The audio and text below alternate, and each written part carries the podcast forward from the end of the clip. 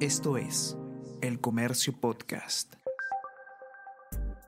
Buenos días, soy Gladys Pereira, periodista del Comercio, y estas son las noticias más importantes de hoy, martes 26 de octubre.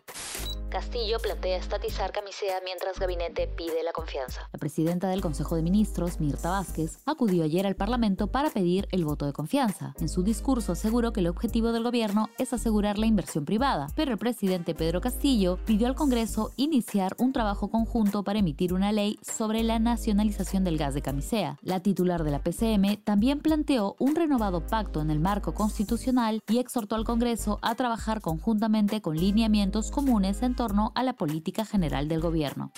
Suspenden debate en el Congreso por luto. La muerte del legislador Fernando Herrera en luto al Congreso. Integraba la bancada de Perú Posible y falleció ayer por un paro cardiorrespiratorio. El debate para la investidura fue suspendido y se reanudará el jueves 4 de noviembre. Nieves Lima Chiquispe es la accesitaria del fallecido legislador solo un 28% de peruanos confían en el sistema de salud. Si bien el Perú se encuentra con una tendencia a la baja de los casos positivos de COVID-19 y hay más de 33 millones de vacunas aplicadas, la percepción de la calidad de los servicios de salud sigue siendo muy negativa. De acuerdo con el informe anual sobre la calidad sanitaria en 30 países que elabora Ipsos, el 34% de peruanos considera que la calidad de la atención médica es mala o muy mala y un 28% afirma que no confía en los servicios de cuidados de la salud. Más de 21.000 personas fueron encuestadas actividad en volcán de España tras cinco semanas de su erupción. La erupción del volcán de la isla española de La Palma sigue imparable. Está alcanzando su máxima potencia desde que entró en erupción el 19 de septiembre. La apertura de nuevas fisuras y bocas emisoras de lava, una sismicidad en aumento y una mayor emisión de gases nocivos son las noticias que no dejan de llegar del Cumbre Vieja, coloso ubicado en las Islas Canarias. Hay 2.162 casas y 900 hectáreas arrasadas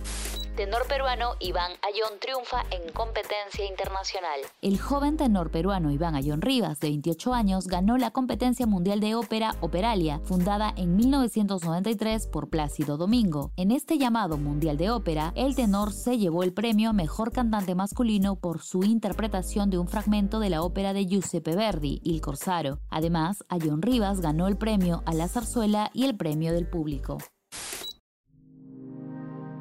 El Comercio Podcast.